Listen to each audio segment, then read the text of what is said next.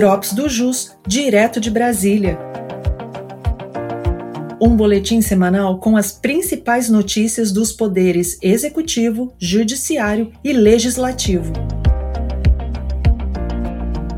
Olá, eu sou Vitor Hugo, advogado da Unidade de Brasília, e neste episódio vou compartilhar com vocês as principais informações da última semana. No Poder Judiciário, a primeira turma do STJ entendeu pela legitimidade da incidência do RPJ e CSLL sobre valores recebidos a títulos de juros moratórios por inadimplemento de contrato. O relator, ministro Benedito Gonçalves, votou por negar provimento ao agravo interno do contribuinte, o qual alegava que os juros de mora são apenas recomposição de perdas, sem acréscimo patrimonial.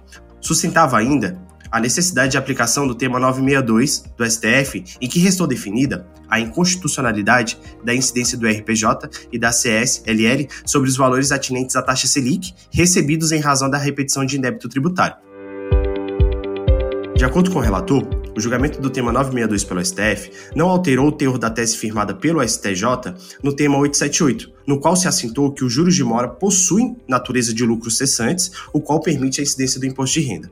Dessa forma, o ministro entendeu pela possibilidade de incidência do RPJ e da CSLL sobre os juros recebidos no inadimplemento de contrato. Assim, a turma, por unanimidade, negou o provimento ao agravo interno do contribuinte. O ministro Luiz Roberto Barroso foi eleito pelo plenário do STF como presidente da Corte e do CNJ para o próximo biênio de 2024 a 2026. O ministro Edson Fachin assumirá a vice-presidência do tribunal. Sua posse está marcada para o dia 28 de setembro.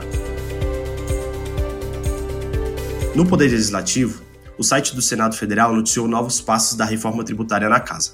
O senador Eduardo Braga foi nomeado relator do texto na Comissão de Constituição e Justiça, a CCJ. Ademais, a reforma será objeto de debate na Comissão de Assuntos Econômicos para explorar cinco tópicos: a simplificação e desburocratização tributária, imposto sobre o valor agregado, o IVA, sobre o ponto de vista da indústria e do comércio, o IVA sob o ponto de vista do setor de serviços, partilha de receitas, fundo de desenvolvimento regional e compensações por perdas de arrecadação.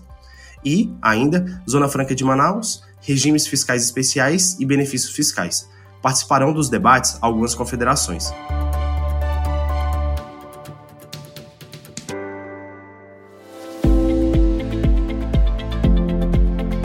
Essas foram as principais notícias da semana. Eu sou Vitor Hugo e te aguardo no próximo Drops do JUS, direto de Brasília.